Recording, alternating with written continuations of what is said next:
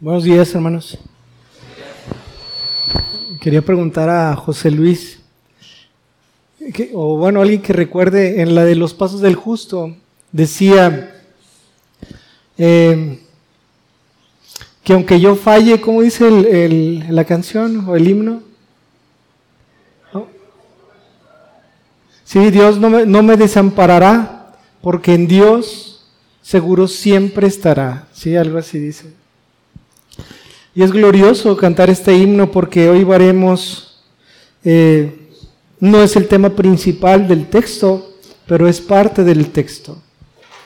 La seguridad de nuestra salvación. Pero lo que aborda el texto principalmente o primariamente es, ¿quién es Jesús? ¿Quién es Jesús? Y claramente cuando entendemos quién es Jesús, es que entonces nosotros podemos entender que esta seguridad de nuestra salvación está segura. Porque no depende de nosotros, sino depende de nuestro Señor y Salvador. Es algo increíble. Y cantábamos, dice, aunque, aunque falle, aunque aunque yo fallara o aunque yo fallase, Dios siempre estará con él. Porque Dios, porque en Dios dice, porque en Dios, porque en Dios, porque en Dios, tres veces dice, porque en Dios, porque en Dios, porque en Dios, seguro siempre estará. ¿Cuántas veces no hemos nosotros desviado la mirada de nuestro Señor? Cuando esto sucede, hermanos, ciertamente todo pierde sentido. La palabra, la salvación, nuestra seguridad de ser llamados hoy hijos de Dios, todo. Pero en Dios, pues en Dios, pues en Dios, seguro siempre estará, dice el himno. Bienvenidos a la Iglesia Bíblica Mirada a mí. Es un gozo estar aquí reunidos como hermanos y el día de hoy vamos a continuar con el estudio del Evangelio según San Juan. Así que les pido que abran sus Biblias en Juan capítulo 10. El día de hoy vamos a buscar terminar con el capítulo número 10. Así que leeremos de los versículos 22 hasta el 42. Juan 10, 22 al 42. Esta es una sola historia, una sola historia, en la cual veremos eh, la principal pregunta, el, el punto medular y el punto central de este texto, el cual es, ¿quién es Jesús? ¿Quién es Jesús? ¿Quién es Jesús? Esto es lo que vamos a ver el día de hoy. Y dice la palabra de Dios, si gustan eh, sentarse y tomar sus asientos, por favor, para estar atentos a la, a la escritura, que podemos tomarnos un minutito.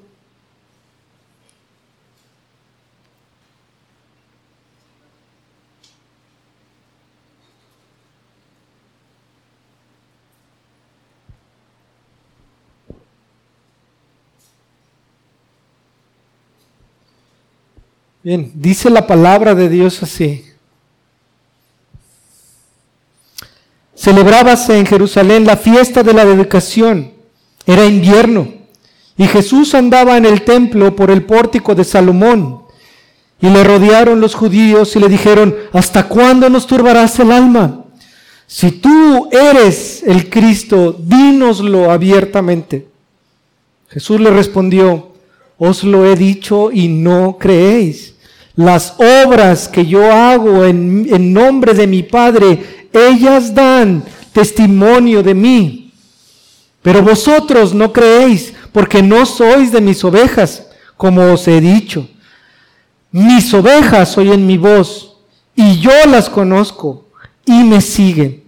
Y yo les doy vida eterna y no perecerán jamás, ni nadie las arrebatará de mi mano.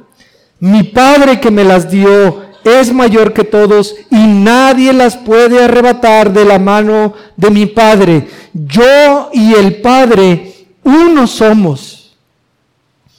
Entonces los judíos volvieron a tomar piedras para apedrearle. Jesús le respondió, muchas buenas obras os he mostrado de mi Padre, ¿por cuál de ellas me apedráis? Le respondieron los judíos diciendo, por buena obra no te apedreamos, sino por la blasfemia, porque tú, siendo hombre, te haces Dios. Jesús le respondió, ¿no está escrito en vuestra ley, yo dije, dioses sois? Si llamó dioses a aquellos a quienes vino la palabra de Dios y la escritura no puede ser quebrantada, la escritura no puede ser corrompida. Al que el Padre santificó y envió al mundo, vosotros decís, tú blasfemas porque dije, Hijo de Dios soy. Si no hago las obras de mi Padre, no me creáis, mas si las hago, aunque no me creáis, a mí, creed a las obras para que conozcáis y creáis que el Padre está en mí y yo en el Padre. Procuraron otra vez prenderle, pero él se escapó de sus manos y se fue de nuevo al otro lado del Jordán, al lugar donde primero había estado bautizando Juan, y se quedó allí. Y muchos venían a él y decían, Juan a la verdad ninguna señal hizo, pero todo lo que Juan dijo de éste era verdad y muchos creyeron en él allí. Vamos a orar.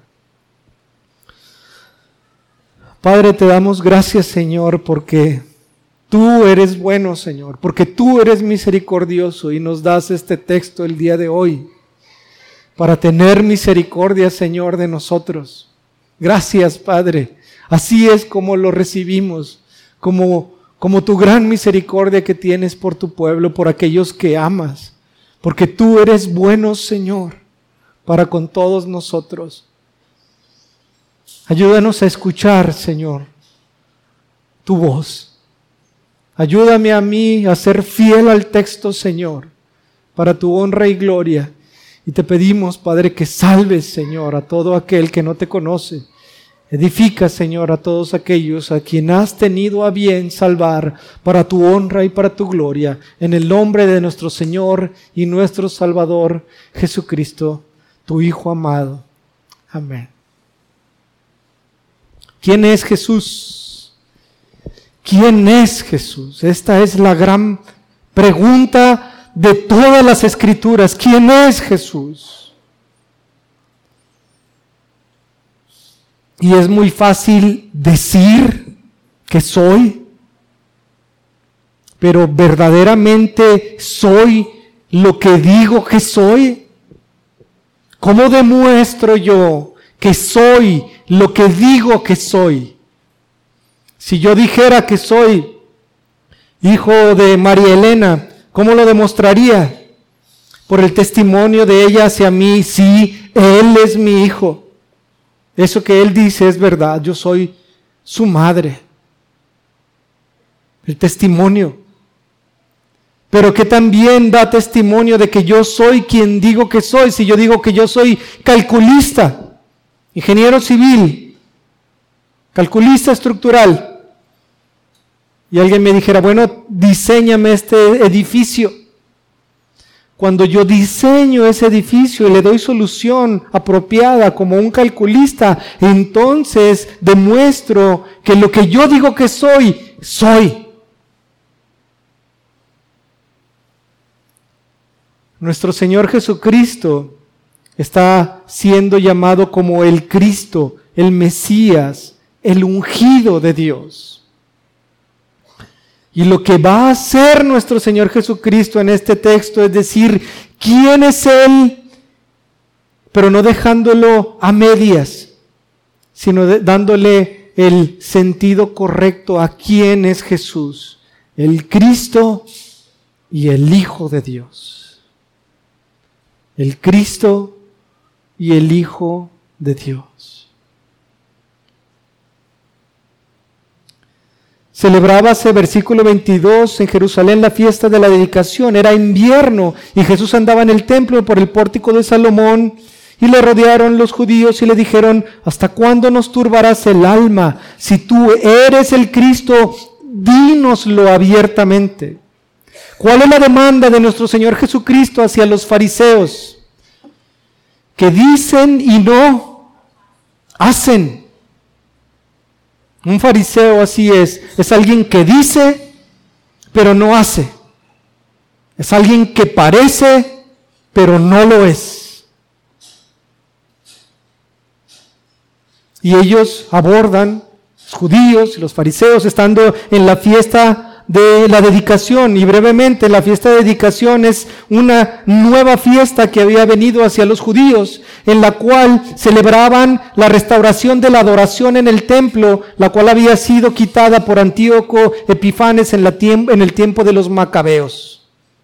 Entonces ellos se reunían para celebrar que podían adorar al verdadero Dios estando en el templo.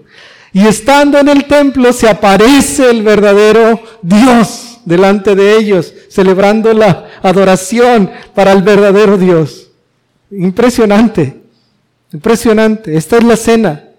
Ellos se, ellos se juntaban para celebrar que, que podían adorar, que podían este, adorar a Dios en el templo y en eso se aparece el Señor en el templo. Y entonces le rodean los judíos, y esta palabra rodear es, es algo amenazante. Ellos rodearon para buscar un conflicto con el Señor y estando delante de Él le dicen, ¿hasta cuándo nos turbarás el alma? Si tú eres el Cristo, dínoslo abiertamente, dilo. Porque ellos obviamente estaban acostumbrados a decir, pero no a hacer a decir, pero no a hacer. Dínoslo, dinos si tú eres el Cristo, si tú eres el Mesías. Cristo, hermanos, tiene una referencia directa al Hijo de David. Si tú eres el Hijo de David, dínoslo.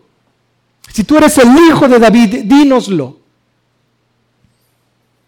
Si tú eres el rey que habría de, ponerse en el trono por siempre, lo acabamos de leer en el Salmo 132. La providencia de Dios es gloriosa, gloriosa. Lo acabamos de leer ahí en el Salmo 132, como de la descendencia de David vendría uno para sentarse en el trono por siempre. Lo acabamos de leer. Si tú eres el hijo de David, si tú eres el ungido, si tú eres el Cristo, dínoslo abiertamente. Y el versículo 25 Jesús le respondió, os lo he dicho y no creéis. Pero ¿qué les dice después? Las obras que yo hago en nombre de mi Padre, ellas dan testimonio de mí. Yo hablo y hago. No digo y no hago. Las obras que yo hago en nombre de mi Padre, ellas dan testimonio de mí. Ellas dan testimonio de mí. Podemos ir rápidamente al libro de Isaías y en el capítulo número 35, ya lo hemos leído, Isaías capítulo 35, encontramos el futuro glorioso de Sión. Capítulo 35 de Isaías, ya lo hemos leído, lo leemos nuevamente.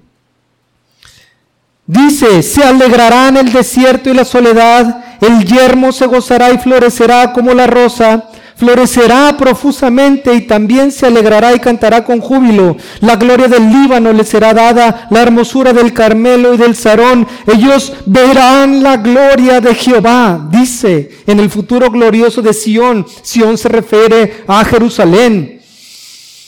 Ellos verán la gloria de Jehová, la hermosura del Dios nuestro. Ellos verán a Dios. Es lo que está diciendo Isaías 35 en este futuro glorioso. Y por lo tanto, en el 3, fortaleced las manos cansadas, afirmad las rodillas endeble. Decir a los de corazón apocado, esforzaos, no temáis, he aquí que vuestro Dios viene con retribución, con pago, Dios mismo vendrá y os salvará. Dios mismo. Dile a los que están sin esperanza que se esfuercen porque Dios va a venir y ellos lo van a ver. Diles a ellos, el libro de Isaías es un libro que está lleno de esperanza. Porque ante toda la idolatría, toda la injusticia que estaba viviendo en ese tiempo, el pueblo de Israel les dice, no se desesperen, Dios va a venir, el Mesías va a venir, el siervo sufriente va a venir. Y cuando esto suceda, entonces todas las cosas van a cambiar. Glorioso libro, el libro de Isaías. Y aquí está diciendo sobre el futuro glorioso de Jerusalén o de Sión, la tierra que Dios escogió para habitar. Lo vimos en el Salmo 132 ahorita mismo.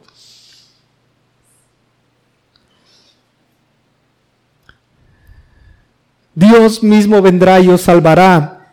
Pero ¿qué pasaría? Versículo número 5, versículo número 5. Entonces los ojos de los ciegos serán abiertos y los oídos de los sordos se abrirán. Entonces el cojo saltará como un ciervo y cantará la lengua del mudo, porque aguas serán cavadas en el desierto y torrentes en la soledad. El lugar seco se convertirá en estanque y el sequedal en manaderos de agua. En la morada de chacales, en su guarida será lugar de cañas y juncos, y habrá allí calzada y camino y será llamado camino de santidad, no pasará inmundo por él, sino que él mismo, él mismo estará con ellos. El que anduviere en este camino, por torpe que sea, no se extraviará. No habrá allí león ni fiera subirá por él, ni allí se hallará, para que caminen los redimidos. Y los redimidos de Jehová volverán y vendrá nación con alegría y gozo perpetuo. Será sobre sus cabezas y tendrán gozo y alegría y oirá la tristeza y el gemido.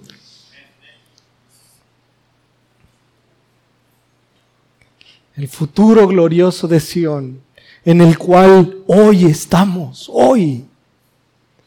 Porque este tiempo llegó cuando Dios vendría, yo mismo iré dice el Señor, yo mismo salvaré. Pero ¿qué es lo que iba a suceder? Dios ha dicho, Dios ha dicho, Dios ha hablado. Pero ¿qué iba a suceder? ¿Cuáles son las obras que confirmaban que Dios iba a venir? Dice entonces en el versículo número 5, entonces los ojos de los ciegos serán abiertos y los oídos de los sordos se abrirán, entonces el cojo saltará como un ciervo y cantará la lengua del mudo. Porque aguas serán cavadas en el desierto, esto es, habrá vida. En un desierto hay muerte, pero va a haber agua donde hay muerte, donde hay este desierto.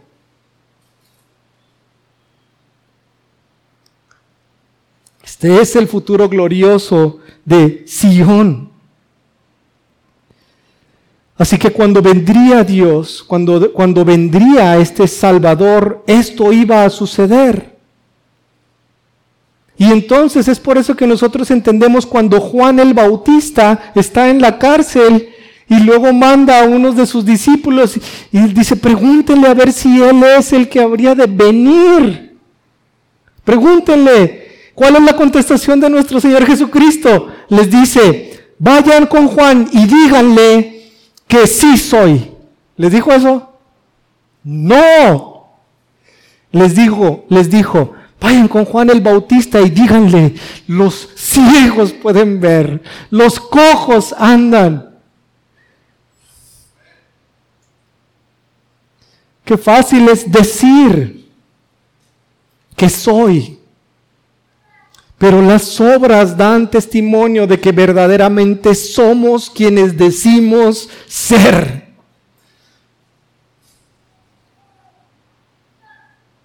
Cuando Él viniera, eso iba a suceder y eso sigue sucediendo porque el día de hoy muchos de nosotros hemos sido abiertos de nuestra ceguera para ver la hermosura de Dios en nuestro Señor Jesucristo. Y hemos dejado de adorar a dioses con D minúscula para venir a adorar al único Dios verdadero con nuestra boca. Y se nos ha dado oído para oír. Antes éramos sordos y hoy podemos escuchar su palabra. Y se nos han dado piezas por medio de los cuales podemos brincar de gozo y avanzar hacia adelante para reunirnos con nuestro Señor. Antes estando paralíticos. Pero hoy no. Se nos han dado pies para venir y para andar y para seguir a nuestro Señor. Estamos en este futuro glorioso de Sion, el cual llegó desde que nuestro Señor Jesucristo vino. ¿Por qué? Porque Dios mismo vendría a salvar. Y Él vino a salvar. Dios, nuestro Señor Jesucristo. Y si regresamos a nuestro texto, entonces en el 25 Jesús le respondió, os lo he dicho y no creéis. Las obras que yo hago en nombre de mi Padre, ellas dan testimonio de mí. Ellas dan testimonio de que yo soy, de que lo he dicho ya. Pero en el 26, vosotros no creéis. ¿Por qué? Porque no sois de mis ovejas, como os he dicho. Ustedes no creen porque no son de mis ovejas.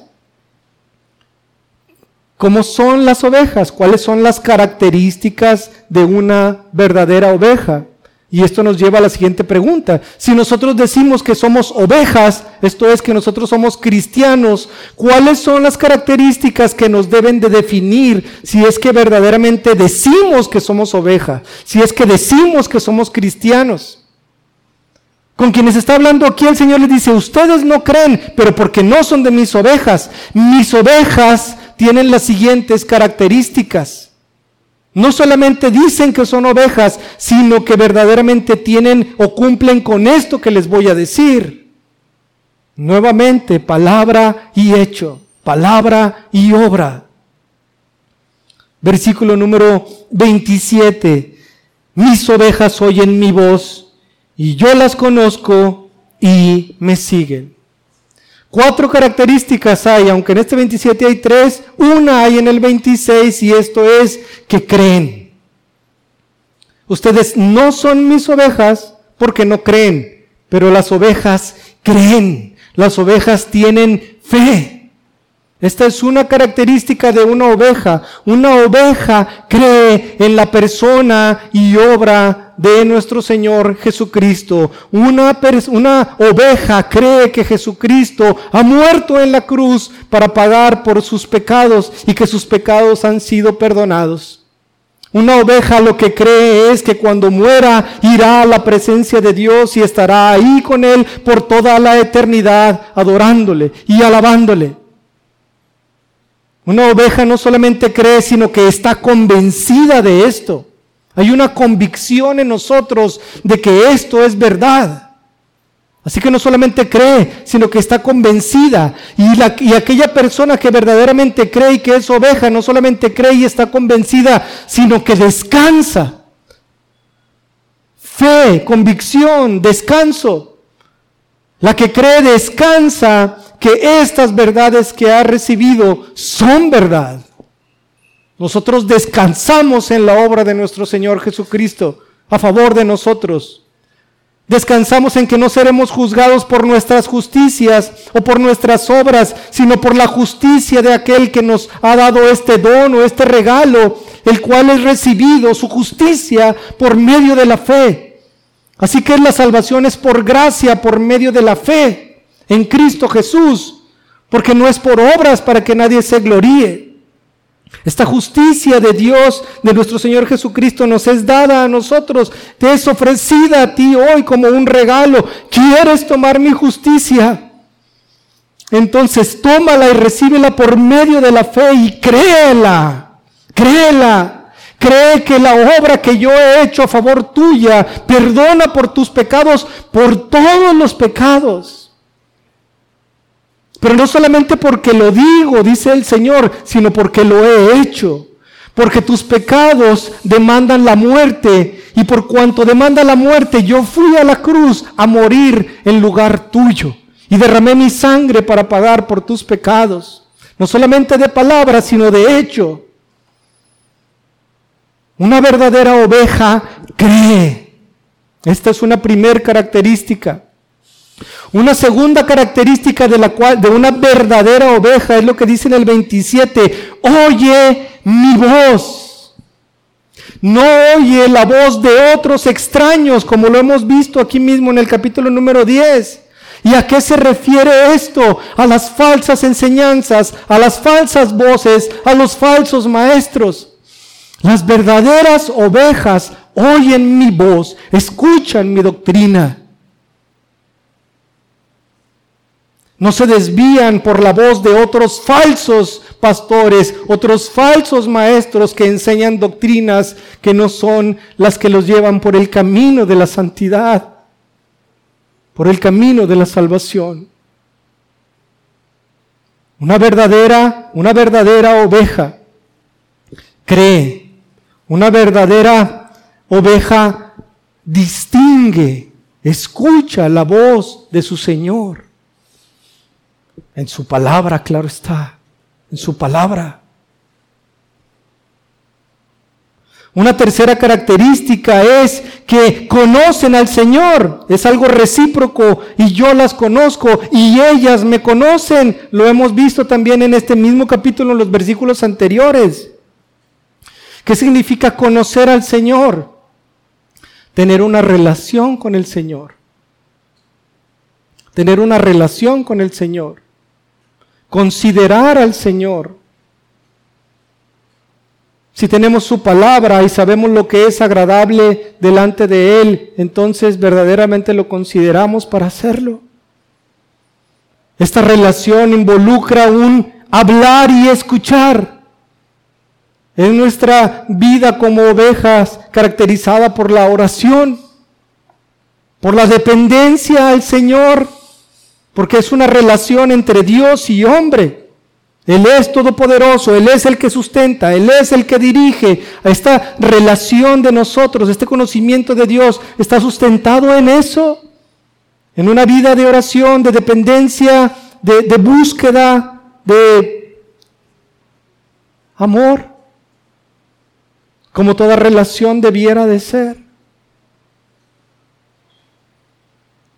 Esta es una característica de la que es oveja. Y una cuarta característica es en el versículo 27, y me siguen. Y esto sencillamente lo que significa es me obedecen. Me obedecen. Así que la verdadera oveja cree. La verdadera oveja oye su voz. La verdadera oveja tiene una relación con el Señor y la verdadera oveja obedece a su palabra. Cuando el Señor te dice, no hagas esto, no lo haces. Si el Señor te dice, arrepiéntete, te arrepientes. Si el Señor te dice, consuela a tu hermano, lo consuelas. ¿Por qué? Porque eres oveja y obedeces. Si no obedeces, pues no te engañes a ti mismo. Tú no eres oveja. Porque una característica de la oveja es la obediencia. Y así con todas las demás. Si tú no crees en nuestro Señor Jesucristo como tu Señor y tu Salvador, y estás convencido de que la palabra es verdad, y descansas en su obra, Tú no eres una oveja. Así de sencillo. Porque una cosa es decir que soy oveja y otra cosa es que tus características digan que eres oveja. No solamente al creer, sino que tú oyes su voz, entonces eres oveja. Las ovejas oyen mi voz y me siguen. Si tú estás escuchando otra voz que no es la voz del Señor, no eres oveja del Señor. Si te estás desviando por diversas doctrinas demoníacas que te van a llevar al infierno, entonces tú no eres una oveja. No te engañes. Porque la oveja, la que es verdaderamente oveja, escucha la voz de su pastor y lo sigue. No solamente fe, sino que escucha. Tiene una relación verdadera con el Señor, conoce al Señor, teme al Señor, teme al Señor, adora al Señor, busca al Señor, ama al Señor. Esto es tener una relación con el Señor. Y como último, obedece al Señor, sigue al Señor. Si tú no obedeces al Señor, tú no eres una oveja. Ahora estamos hablando de una vida perfecta. Ciertamente no. Estamos en la carne y no practicamos el pecado, pero podemos caer en pecado no como algo permisivo. No es como que nos esté permitido pecar, pero es posible pecar. Pero no es nuestra práctica, no es lo que nos eh, define. Nosotros somos santos, somos hijos de Dios. Hemos sido separados y estamos en un proceso de santificación, el cual se lleva por medio de la palabra y del Espíritu Santo. pero no nos define el pecado. Si nosotros decimos que somos ovejas y no creemos, ni escuchamos, ni conocemos, ni seguimos, entonces no somos ovejas. Nuestras obras dan testimonio de que no somos ovejas. Pero por el contrario, hermanos, por el contrario, por el contrario, si nosotros creemos, si nosotros escuchamos, si nosotros conocemos y si nosotros obedecemos, entonces somos ovejas del Señor. Somos ovejas del Señor. Y para los que son ovejas del Señor, dice el Señor lo siguiente. Tú que eres oveja del Señor, dice el Señor lo siguiente. Mis ovejas oyen mi voz y yo las conozco y me siguen y yo les doy vida eterna y no perecerás jamás, ni nadie te arrebatará de mi mano, dice el Señor. Gloria a Dios, hermanos. Gloria a Dios. Porque no depende absolutamente de nosotros, sino de Dios de Dios, del Señor, solamente de Él. El Señor dice, tú eres mi oveja. Sí, sí eres mi oveja porque has creído en mí, verdaderamente. Tú eres mi oveja porque has escuchado mi voz. Tú eres mi oveja porque me conoces y tenemos una relación. Tú eres mi oveja porque también cuando te he dicho que hagas esto, lo haces. Y cuando te he dicho que no hagas esto, no lo haces. Y me sigues y me obedeces. Tú eres mi oveja y lo que yo te doy a ti es vida eterna. Yo, el Señor, te doy vida eterna.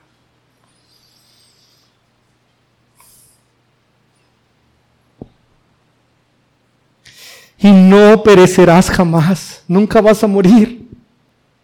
¿Qué significa que nunca vas a morir? ¿Que no vamos a morir de este cuerpo? No, todos vamos a morir de este cuerpo.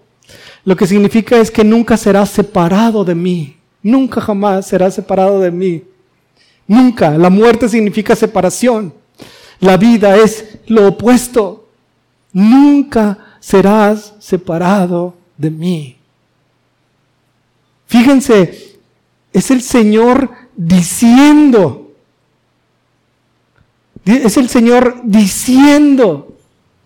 Si Cristo, hermanos, fuera un ser creado, si Cristo fuera un hombre, confiaríamos en esta palabra que acabamos de recibir.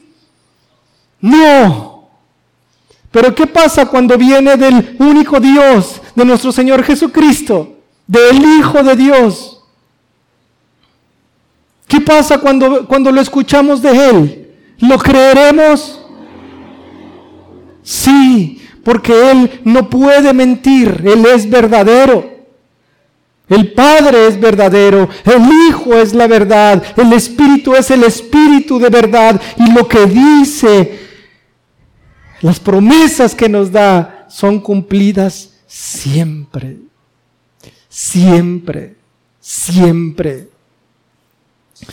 Esto es lo que sucede con las ovejas. Yo les doy vida eterna y no perecerán jamás, ni nadie las arrebatará de mi mano. Nadie las puede arrebatar de mi mano. Nadie. Y en el 27, por si fuera poco, esto que dice el Señor, digo en el, en el 29, mi Padre que me las dio es mayor que todos y nadie las puede arrebatar de la mano de mi Padre. Nadie, absolutamente. Nadie las puede arrebatar de mi mano, ni nadie las puede arrebatar de la mano de mi Padre. Cuando dicen que la salvación se pierde, lo que están haciendo es ir en contra de un Dios todopoderoso al cual le pertenecemos y que nadie nos puede arrebatar de su mano. Nadie. La seguridad de la salvación del creyente no está en el creyente, está en Dios. En Dios. Porque Él ha dicho, tú eres mío y te ha puesto un sello en tu frente y te ha dicho, tú eres mío, nadie te va a arrebatar de mi mano, tú estás seguro hasta el fin, no te perderás. ¿Por qué? Porque tu seguridad no depende de ti, depende de mí, porque yo soy el que soy tu dueño. Y eso debe de ser de gran consuelo para todos y cada uno de nosotros. Que nuestra salvación no depende de nosotros, de lo que deberíamos estar preocupados, hermanos, es en saber si verdaderamente somos ovejas. Esa es la preocupación principal de todos y cada uno de nosotros. Preguntarnos, ¿soy verdaderamente oveja? Porque si soy oveja, gloria a Dios, no hay nada a que temer absolutamente nada, ni a la muerte, ni a la enfermedad, ni a la pobreza, ni a las tribulaciones, nada. Porque nada nos podrá separar del amor de Dios, lo dice Romanos capítulo 8, nada, nada nos puede separar, nada nos puede arrebatar de su mano. Ya somos de Él. Pero debemos de estar buscando verdaderamente eh, entender si somos ovejas del Señor. Y entonces ir a esas características de oveja y examinarnos a nosotros mismos para saber si verdaderamente estamos o no en la fe. Si no obedeces a los mandamientos del Señor, pues no, te, no, no te engañes a ti mismo, tú no eres oveja. Así de sencillo. Si ves en la palabra, no hagas esto y lo haces deliberadamente, no eres su oveja. No eres su oveja. Así de sencillo. Por más piedad que pueda parecer delante eh, eh, de los demás, por más obras que puedas hacer de evangelismo o de caridad o de, de, lo que tú quieras, por más estudios de la palabra que puedas tener y hacer, si no obedeces al Señor, no eres oveja. Así de sencillo.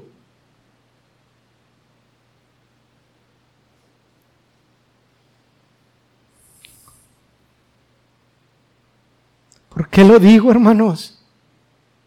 ¿Por qué me altero?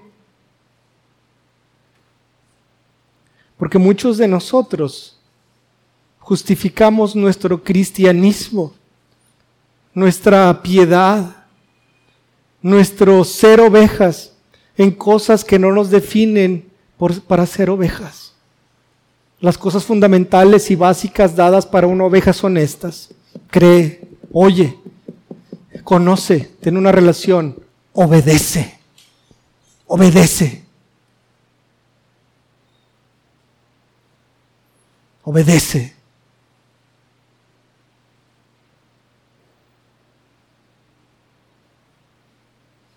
El libro de los Colosenses nosotros lo hemos estudiado en el estudio de predicación. Y el libro de Colosenses habla de una situación en la cual unos que parecían ser como muy espirituales habían llegado a Colosas Y ellos habían impuesto cargas sobre la iglesia para que ellos parecieran como más espirituales, afectando cierto tipo de humildad. No toques, no gustes, no manejes, guarda esto, haz esto otro. Y el Señor dice, no, no, no es así. En Cristo tenemos la plenitud de absolutamente todas las cosas. Eso es lo que dice Pablo. En Cristo tenemos la plenitud de todas las cosas. ¿Quieres ser espiritual? Esposa, sujétate a tu marido. Si no te sujetas a tu marido, tú no eres espiritual por más conocimiento que tengas. No te engañes. Obedece. Eso es lo espiritual.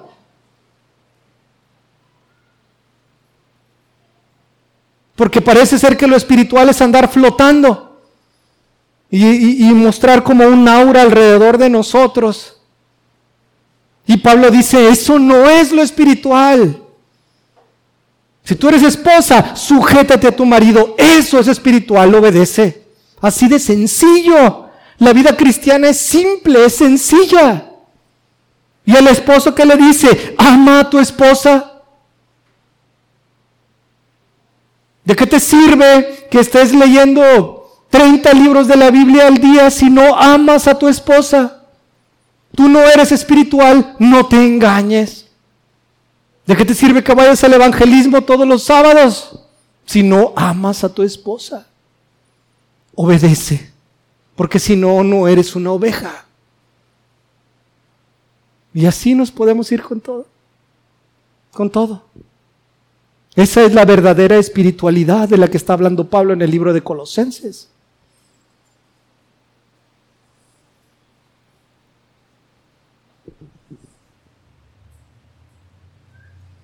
Y avanzando y leyendo el versículo más importante del pasaje, dice, yo y el Padre uno somos. Yo y el Padre uno somos. Cuando dice esto nuestro Señor Jesucristo, recuerden cuál es la pregunta de este texto. Si tú eres el Cristo, ¿quién es Jesús? Si tú eres el Cristo, y el Cristo estaba referenciado al Hijo de David, a un, a un ungido Hijo de David. Pero entonces nuestro Señor Jesucristo está diciendo, lo he dicho y estas obras dan testimonio de mí. Y argumenta, mis ovejas tienen estas características. Y lo que sucede con ellos es que nadie, que yo les doy vida, no perecerán y nadie las puede arrebatar de mi mano. Esta es mi voluntad, dice el Señor, que ellas tengan vida eterna. Esta es mi voluntad y esta es también la voluntad del Padre. Mi voluntad y la voluntad del Padre es una. Yo y el Padre uno somos. No está hablando de que son la misma persona, porque en Juan 1 dice, en el principio era el verbo y el verbo era con Dios y el verbo era Dios. Dos personas. Cuando dice yo y el Padre uno somos, está diciendo mi voluntad es dar vida eterna según el contexto inmediato, parte de las reglas de la interpretación o de la hermenéutica. El texto inmediato nos está diciendo eso. Mi voluntad es que tengan vida eterna y que no perezcan jamás. Esta es la misma voluntad del Padre. Y como resultado, la misma obra mía es la misma obra del Padre, porque nadie las arrebatará de mi mano y nadie las arrebatará de la mano de mi Padre. La voluntad y la obra del Hijo y del Padre es la misma. Yo y el Padre, uno somos. Y claro, al decir esto, nuestro Señor Jesucristo se está haciendo a sí mismo Dios. Asimismo está diciéndose Dios. Nadie puede tener la misma voluntad de Dios sino Dios. Nadie puede hacer las mismas obras de Dios sino Dios. Y en el capítulo número 5, en los versículos 16, tantito atrás, ya lo hemos visto, ya lo hemos leído, capítulo 5, versículo número 16, dice lo siguiente. Recuerden, el capítulo número 5, nuestro Señor Jesucristo ha sanado un paralítico en el estanque de Bethesda. Y lo ha hecho en día sábado, en día de reposo. Y en el, en el versículo 16 dice, y por esta causa los judíos perseguían a Jesús y procuraban matarle porque hacía estas cosas o estas obras en el día de reposo. Y Jesús le respondió, fíjense lo que le respondió nuestro Señor, mi Padre hasta ahora trabaja y yo trabajo. Por eso los judíos aún más procuraban matarle porque no solo quebrantaba el día de reposo, según ellos sino que también decía que Dios era su propio Padre, haciéndose igual a Dios, haciéndose igual a Dios. Pero lo más maravilloso es el versículo 19. No más maravilloso que lo demás, pero increíble para nuestro, nuestro punto. Respondió entonces Jesús y les dijo, de cierto, de cierto os digo, no puede el Hijo hacer nada por sí mismo, sino lo que ve hacer al Padre, porque todo lo que el Padre hace, fíjense eso, porque todo lo que el Padre hace también lo hace el Hijo igualmente. Igual. El Padre y yo uno somos. Todo, dice, ahí dice todo. ¿Alguien leyó todo? Sí. Todo lo que el Padre hace, todo lo hace igualmente el Hijo, todo. El Padre puede hacer esto, el Hijo también. El Padre puede hacer esto otro, el Hijo también. Igualdad, deidad. Jesús es Dios. Y claro que es el Hijo de Dios. No negamos eso. Pero claramente si es Hijo de Dios, es Dios, porque no tiene otra naturaleza. Así de sencillo no es hombre, aunque adquirió, luego sabemos, la naturaleza de hombre. Es por eso que es el Cristo, el Hijo de David y el Hijo de Dios, 100% hombre y 100% Dios. Avanzamos el 31. Entonces los judíos volvieron a tomar piedras para apedrearle. ¿Por qué querían apedrearle? Por blasfemia, porque ellos entendieron perfectamente, ellos entendieron perfectamente lo que el Señor les estaba diciendo. El Padre y yo uno somos, Él se estaba haciendo a sí mismo Dios, nuestro Señor Jesucristo. Al ser uno o unidad con Dios, pues eres Dios. O sea, no, no, es, no hay mucha complejidad en eso. Y ellos buscaron apedrearle. Versículo número 32. Jesús le respondió, muchas buenas obras. Fíjense lo que dice, buenas obras. Muchas buenas obras os he mostrado de mi Padre, por cuál de ellas me apedreáis. El Señor les está diciendo, he dado vista a un ciego. ¿Es esto bueno o esto es malo? Es bueno. Le he dado pies a un paralítico, ¿es bueno o es malo? Es bueno. Le he dado de alimentar a cinco mil, eso es bueno, eso es malo, eso es bueno buenas obras. ¿Por cuál de ellas me vas a apedrear? ¿Por cuál de estas buenas obras que he estado haciendo? Y antes ya había dicho, ¿quién me redarguye de pecado? Les había dicho, ¿quién puede decir que yo he pecado en algo? Les dice el Señor. ¿Quién puede decir eso? ¿Quién me puede decir ahora acerca de las buenas obras que he hecho? Díganme por favor. ¿Por qué? Porque si yo soy el Cristo y digo que soy el Cristo, mis obras deben de demostrar que verdaderamente lo soy. No nada más digo, sino que también lo hago. Y al hacerlo, esto confirma lo que estoy diciendo. Y en el versículo número 33 le respondieron los judíos diciendo, por buena obra no te apedreamos, sino por la blasfemia, porque tú siendo hombre te haces Dios, que es una blasfemia, es un insulto a Dios. Cuando nosotros decimos o hacemos algo que insulta a su carácter o a su persona o a su naturaleza, eso es una blasfemia. No quiero poner ejemplos porque no quiero blasfemar. No quiero insultar a Dios, pero blasfemar es eso, insultar a Dios. Y déjenme les digo que es una gran blasfemia. Si tú no crees que el Hijo de Dios es el Hijo de David, esto es que el, que, que el Cristo es el Hijo de Dios y que es Dios, entonces estás blasfemando en contra de su persona. Eso es una blasfemia, porque estás insultando a la verdadera persona de la segunda persona de la Trinidad.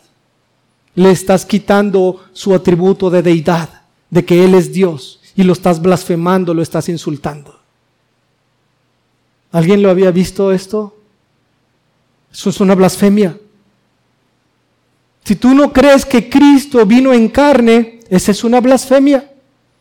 Primera de Juan habla de eso.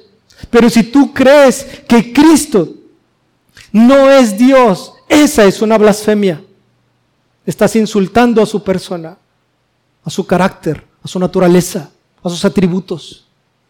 Estás blasfemando en contra de Dios.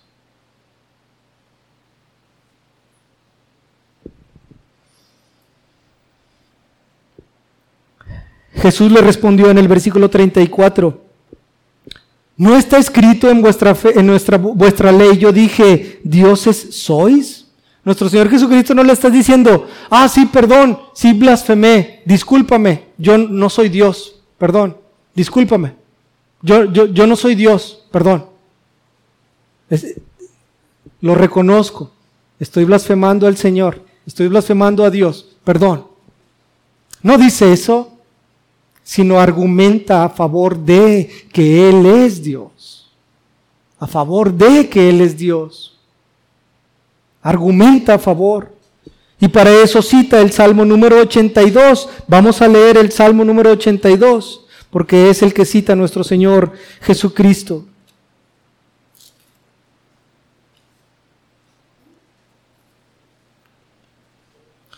Salmo número 82.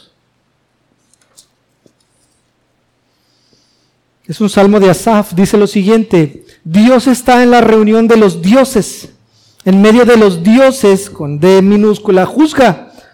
Después viene la amonestación, ¿hasta cuándo juzgaréis injustamente y aceptaréis las personas de los impíos?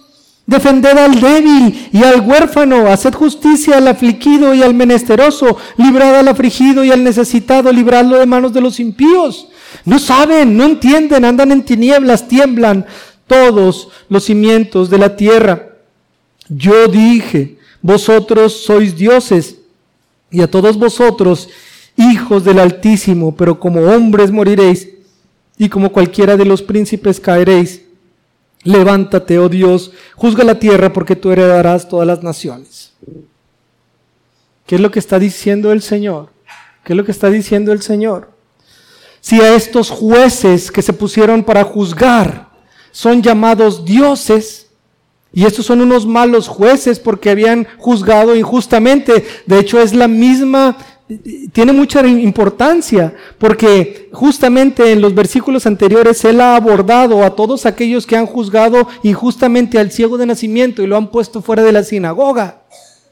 Si a estos jueces han sido llamados dioses con, con D minúscula, ¿por qué? Porque se les dio la autoridad para juzgar y no juzgar en cuanto a las cosas eh, eh, divinas o celestiales, sino en cuanto a las cosas que nosotros podemos juzgar, como los pastores hoy en día, que pueden juzgar, o la misma iglesia que puedes juzgar con respecto a ciertas situaciones. Si a estos que se les dio el poder de juzgar son llamados dioses, y ahora leemos nuevamente nuestro texto en el versículo número 36, número 35. Si llamó dioses a aquellos a quienes vino la palabra de Dios y la escritura no puede ser quebrantada, al que el Padre santificó y envió al mundo, vosotros decís, tú blasfemas porque dije, Hijo de Dios soy. Si estos jueces injustos fueron llamados dioses con D minúscula, ¿me dices que yo estoy blasfemando porque digo que soy hijo de Dios? Y entonces le responde en el versículo número 37, si no hago las obras de mi Padre, no me creáis. Si yo soy injusto como esos, no me creáis, pero si hago las obras de mi Padre, entonces entiende que soy el Hijo de Dios. Y solamente como un paréntesis, aquí este versículo número 36, 35 dice, y la escritura no puede ser quebrantada. Esto es lo que significa la escritura no puede ser corrompida. Corrompida. La escritura no puede ser corrompida.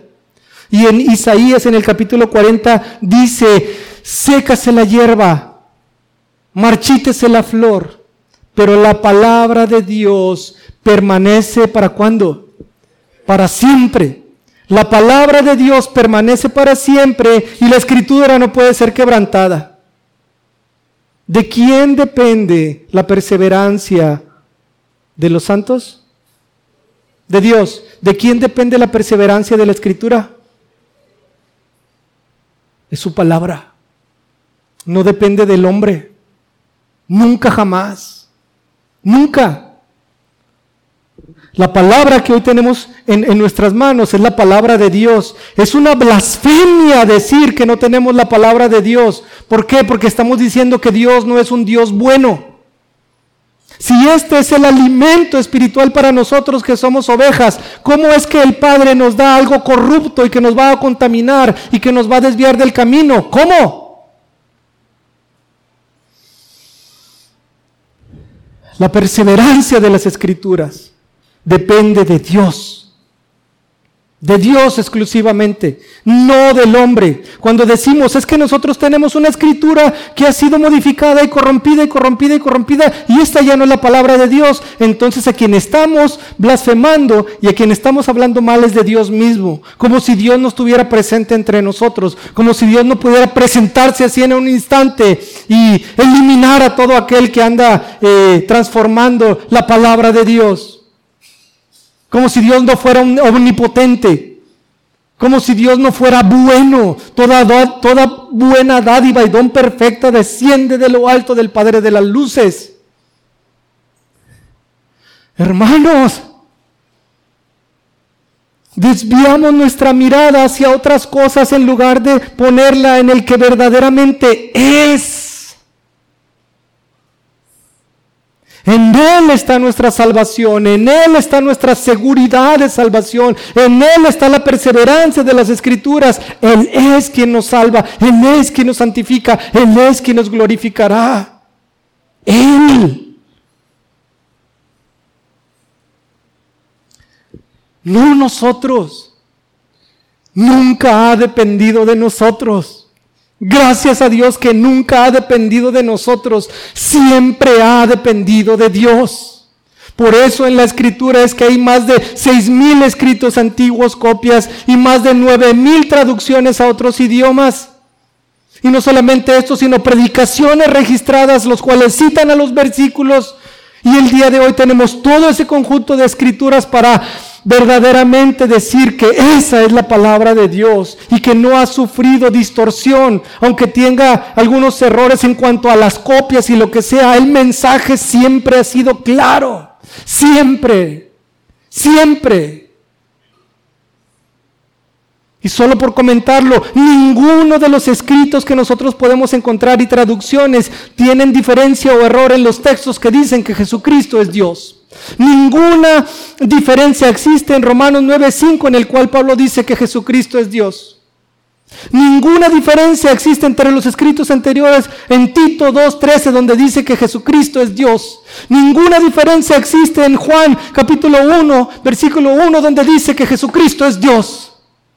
Ninguna. Hay diferencia en otras muchas partes, puede ser. Pero ninguna en donde dice que Jesús es Dios porque esto es fundamental para nuestra salvación. ¿Cómo sería si esto no fuera fundamental para nuestra salvación? Entonces el Padre nos estaría dando un alimento corrompido y, e inmundo por medio del cual nosotros no podemos ser salvos.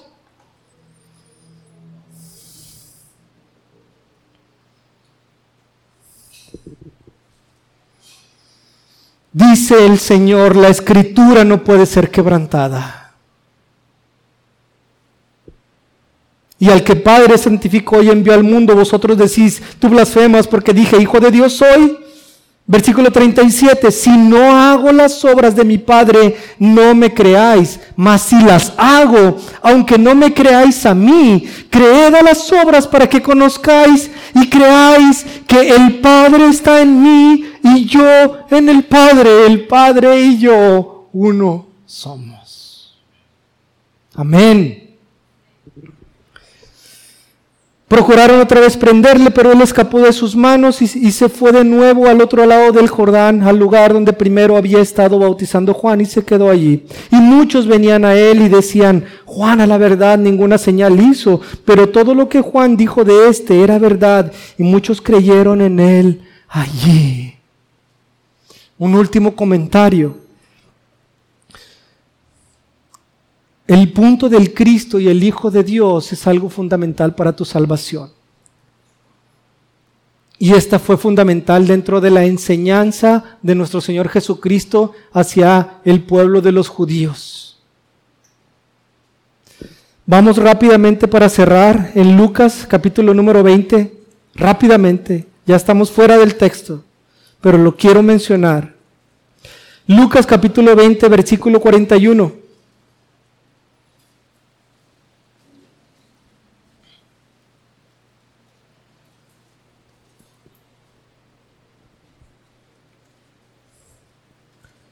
Esta es la última enseñanza pública que hace. Aquí ya se está dirigiendo hacia, hacia la pasión, hacia, el, hacia el, la crucifixión de Cristo. Y está hablando con los fariseos y con los judíos y con los escribas. Y fíjense en el 41, entonces Él les dijo, ¿cómo dicen que el Cristo es hijo de David? Que el Cristo es hijo de David. ¿Cómo dicen que el Cristo es hijo de David? Y después le dice, pues el mismo David dice en el libro de los Salmos, dijo el Señor a mi Señor, siéntate a mi diestra hasta que ponga a tus enemigos por estrado de tus pies. David pues le llama Señor, ¿cómo entonces es su hijo?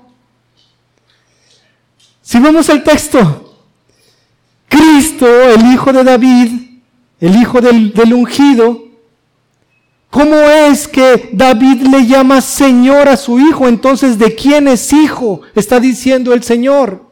La respuesta claramente es hijo de Dios. El Salmo 110 es un salmo mesiánico y está diciendo Yahweh a Adonai. Y Adonai es un título para Dios en el Antiguo Testamento. Le dijo el Señor a mi Señor. Y esto lo está diciendo David. Y por si quedara alguna duda, todavía se menciona en el libro de Mateo que, David fue inspirado en el Espíritu al decir esto. Dijo el Señor a mi Señor, ¿cómo es que entonces es el hijo de David? Siendo Señor de David. Y no pudieron contestarle claramente. Porque el Cristo también es el Hijo de Dios si nosotros fallamos en esto, hermanos, estamos adorando a un falso Jesús. Y maldito todo aquel que predique un evangelio distinto. ¿De qué habla el evangelio? De la persona y obra de nuestro Señor Jesucristo. Si alguien predica a un Jesucristo, la persona de Jesucristo distinta de la que Él es, según las escrituras, sea anatema. Es lo que dice Pablo en el libro de Gálatas. Tengamos mucho cuidado, hermanos, en esto. Porque podemos estar cerca, cerca de Cristo, pero tremendamente lejos del Señor.